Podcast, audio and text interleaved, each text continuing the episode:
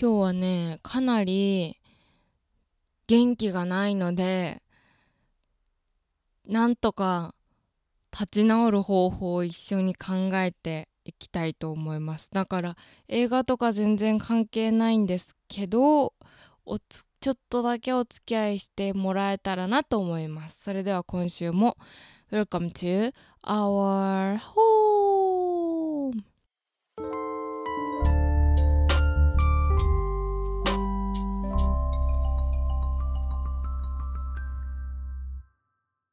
ということで第110回かな？聞いた時からあなたも私たちの身内にしてしまうをテーマにした身内ラジオ、えー、皆様いかがお過ごしでしょうか？今日は7月31日。7月の最後の日ですけど今ね夜なんだけど9時くらいかな？すごいですよ月が。ここ数日。でうちの近くで花火が上がりまして、まあ、昨日昨日ってもあれか、えっと、7月29日の月あ土曜日はあの結構いろんなとこで花火が上がったと思うんですけどまあいいですよね花火って。めちゃくちゃ。なんかお盆のさその日本の花火の意味ってこう人の魂がこうなんだろう。あのこうお盆でこう亡くなった人たちがまた天に戻れるようにみたいなそういう亡くなった人たちへのなんかみたいな感じなんだよね花火って。確かそうじゃなかったっけ。なんかそれでえー、いい意味だなとかなんかそういう日本らしいお盆のに向けてっていうのがお盆を終えてっていうのがすごい日本らしくていいなと思って。そこ覚えてるんだけど花火はねあの家からね見えるんですよ。であのなんかちょっと背伸びしてちょっと頑張ってあの物理的に背伸びをしないといけないんですけどあのかなり身近な存在で花火は。だからすごい色が変わったりするやつがみんなどんな花火が好きですか？私はなんか柳みたいにこう長く下に垂れる花火あるじゃん。すっごい大きいやつ。あれが好きです。あれがすごい好きで。で最近は昨日見て感動したのは上がって赤い花火がすっごい高くちっちゃいのが上がったんですよ。そしたらその赤いとこから変わって白く楕円に立体的な形に変わったのがあのすごいなと思ってで隅田川の花火大会の生中継を見てたんですよテレビで。そしたらやっぱり高く上げることって一番難しいみたいでそれをなんか解説の人が言っていてそういうなんか解説をしっかり聞いてみるのが初めてだったし、まあ、花火自体も4年ぶりとか3年ぶりとかっていうところが多かったけどだから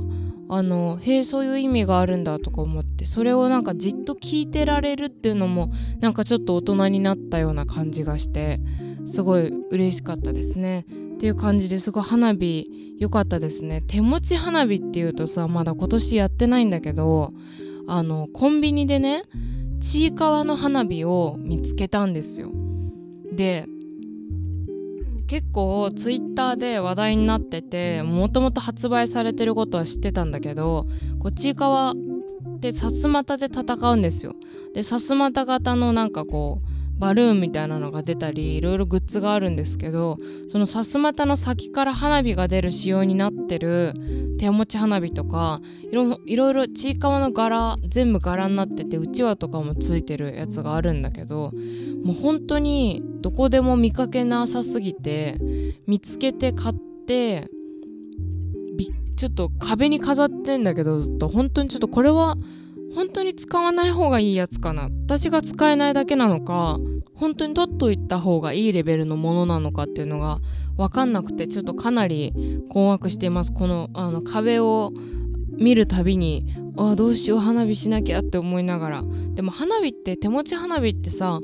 あれだよね冬にしても平気だよね。だから取っとこう。今のところまだ飾っておく予定です。ということで今日は冒頭に言ったようにもう本当に元気がないんですね。なんだろうなんかね体的に多分ちょっと体調壊してるっていうのもあると思うんだけどなんだろうねなんかさ今まで私はあのちびまる子ちゃんとかクレヨンしんちゃんとかもうそういうすごく長く続いているアニメをあの見続けることですごく心の浄化を図っていたんですね。でみんなも聞いてる人はさわかるかもしれないけど私はシンプソンズとかアドベンチャータイムで最近はあたしんちがすごい支えになっているんですね。そういう感じでもうずっと見るんですけどで最近はちびまる子ちゃんを本当に見てたんだけど全部見終わっちゃってでもう2回目見ようと思って2週目に突入してんだけどなんかね笑えなくなっちゃったんですよ。で東海オンエアって YouTuber 大好きなんだけど東海オンエアとかでもね全然笑えなくなっちゃってあれどうしたんだろうと思ってねなんかおかしいなって思ってるんですけどあの結構自分的にはあの危ないサインでこれは。あの普段笑えてるもので笑えなくなっているっていうのは結構危ないサインで。で自分的にみんな感じてるか分かんないんだけど言葉がね出てこないんですようまく。こうろれつが回んないっていうのもあるんだけど言葉がね出てこない。言いたいことが言えない、うんポイズンじゃないんですけどね。反町隆史じゃないんですけど。そうな言いたいことがね言えないんですよ。こんな世の中じゃないんですけど。あのそう。だからねどうしたもんかなと思っていろいろ探り探りやってるんだけど漫画を読んでみたりとかえー、なんか緑を育ててみたりも緑は順調に育ってるんですけどね。もうなんかこの前もね瀕死だったね植物があったんですけどうちに。それ土を足してやったらねめちゃくちゃ枝が伸びて今ぐんぐん新しい芽が出てるんですよ。なのでそういうなんか感動に囲まれながらあとすごいシールをいっぱい買ったりとかあのね30シートぐらい買ったんですよ最近。あもっと買ったかな。そうあの買いましたね。それですごい心の安定をこうなんとか今まで測ってきたものでやったりしているんだけどやっぱり今まで好きだったもので感動とか面白さ楽しさを得られなくななるって何とも言えない悲しみがあってちょっと自分ではびっくりしてる。その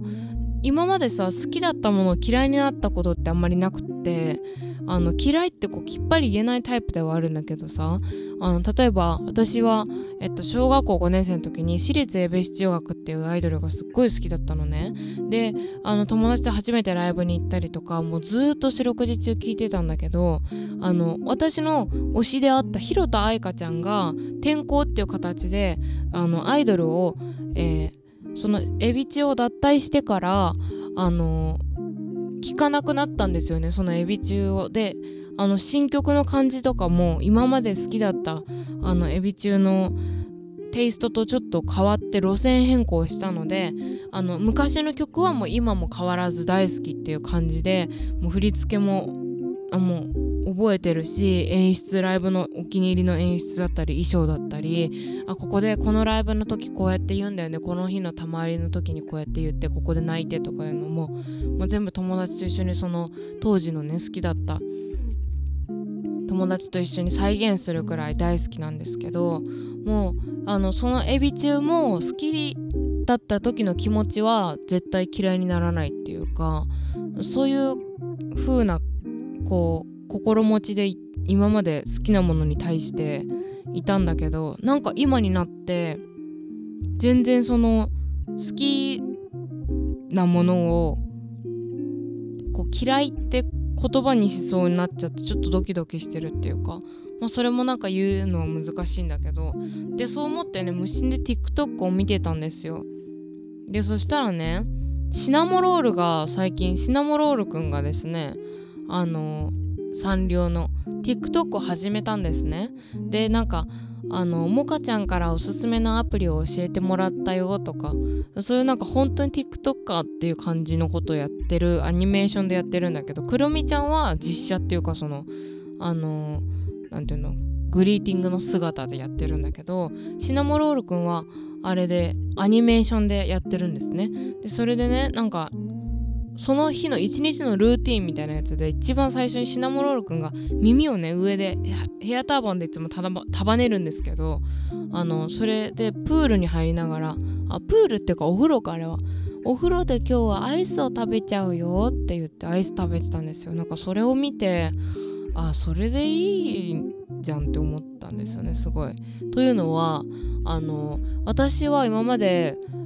お風呂でアイスを食べるってっていう頭の柔軟さを持っていたんですよ。もともとは。でも最近はお風呂はじっと30分は最低でも使って疲れを取らないといけない。リラックスしないといけない。でちゃんとなんかこう洗うとこ綺麗に洗わないといけないみたいな。だからそういうなんか義務的なものを感じていたんだけどなんかもっと楽にこういていいんだな。こうそういえばお風呂でアイス食べていいじゃんと思って。であの最近セブンイレブンで気になってるチョコ氷っていうやつだっけ名前。セブンイレブンがオリジナルで出してるアイスが最近すごい話題でカップアイスなんだけどそれとかあと今桃が旬じゃん。で桃がなんかざく切りのやつが上にドンって乗っかっててかき氷を桃がなってて桃桃になってるやつがあるんですよ。それとかを買ってきていつちょっともう明るいうちにお風呂に入れる時にあのいつ食べてやろうかっていう風にあに思ってますね。それをなんか楽しみにしてだからあの思わぬ方向からそう力を抜けるものをもらえてでいつも見てない番組をねなんとなく見てたらなんか睡眠の研なんか研究者みたいな人があの早くさ例えば次の日あの早い予定があるから今日は早く寝るぞとか言ってさあの寝ようとするほど眠れないってことあるじゃん。でもそれって体の動き的には正常でいつも寝てる時間じゃないと体は結局眠れないんだって。それより前に寝ようとしてもそれはできないんだって。物理的にっていうか科学的に。だからあのー眠れないなと思ってこう体が緊張してる時もあそれでいいんだなっていうか普通にもうじゃあ夜更かしってことでなんか別に絵描いたりなんか他にやりたいことしようと思ってやると意外とリラックスしてやり始めると眠くなってきてね寝たりするじゃないですか。だからあなんか別になんか頑張ってやろうって思わずにあ力を抜いてやればいいんだなっていうのを思ったんですけどそのアニメとかが楽しめないっていうのはかなりあの緊張を感じていますね個人的に。うわなんか全然何見ても笑えないんだけどどうしようっていう感じにもなってますね。でそれで私を最近笑顔にさせたのがあの歌プリですね。あの先週あのびっくりしたって話をしたと思うんですよ。そのあ先々週か。声優さんのなんか歌とかバンドとかを聞いててあのこんな感じなんだと思って知らない世界を知ったっていう話をしたと思うんだけどその「歌のプリンス様」っていうアニメがあるんですけどアイドルを目指す男の子たちの高校生の話なんですけどそ彼らがデビューしてでグループ3グループ合同であの事務所の垣根を越えてライブをするっていう、まあ、2次元の作品、まあ、映像作品なんですけど本当東京ドームみたいな規模でファンの歓声とか掛け声とかもあってであの演出があって普通にライブなんだけどアニメっていうすごい組み合わせのものがワウワウでやってたんですよ偶然。で歌プリというものに最近興味があったしあこれはちょっと見てみようと思って見てみたらもう案の定2次元とライブっていうのが掛け合わさりすぎて普通物理的にできないようなこう上から降りてきたりとかその上の子なんていうのあの糸みたいなのあんじゃん。ワイヤーか。ワイヤーが見えずに降りてきたりとか。なんかそういうこうあとトロッコがねこう回るじゃん。トロッコが回ったままそのまま連結して空に飛んだ飛んで汽車になってこうあの飛び回ったりとかもそういうなんかありえない3次元ではできない演出がアニメではどんどんできるんですよね。だからそういうなんかことがまだあったかと思って私はかなり衝撃を受けました。なのでなんかそれでなんかなんだろう笑顔になったっていうのもそうだしすごいなんか盛り上がっちゃってえーみたいな。そんななんか曲もいいし歌もいいしなんか私は存在自体は知ってたんだけどこんななんか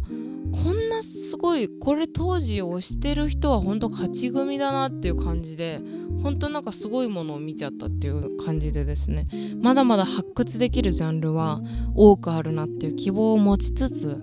あのもうまあなん気長にやっていきたいんだけどこの好きなものをあので楽しめなくなるっていうのをシンプルに悲しかったっていうのを今日はね話したくてもうなんかこれ以上上手に話せないっていうかもうあの絡まり絡まってしまいそうなのでもう今日は本当に短いけどもうこんな感じでみんなもなんかそういう時ってありますか？是非あのなんかあのありますとかあったら あの気軽にそれだけでも送ってきてもらえたらなと思います。それが送れるメールフォームがありましてですねレター .to.ako.gmail.com letter.to.ako.gmail.com 通じは全部小文字で概要欄と説明欄にそのままメールアドレスが飛べるところがあるので、えー、ぜひですね皆様の身内ネームを添えて気軽に送っていただけたらなと思います。お便りお待ちしております。今日は本当に短くなってしまったし映画も見てるんだけどなかなかおすすめしたい作品がなくてですね。今年は上半期を終えて75本今のところ見ているところなんですが去年の記録を超えられそうなのでですね、えこのまま映画を見続けたいと思います。皆さんもなんか気になる映画とかあったら是非え良、かった映画とか教えてもらえたらなと思います。アメリカではバービーとオッペンハイマーが同時上映されて今大変盛り上がっていますが8月にバービーが公開されるということで今から楽しみでなりません。ということでまた来週もこの時間にお会いしましょう。お相手は工藤あこでした。バイバーイ。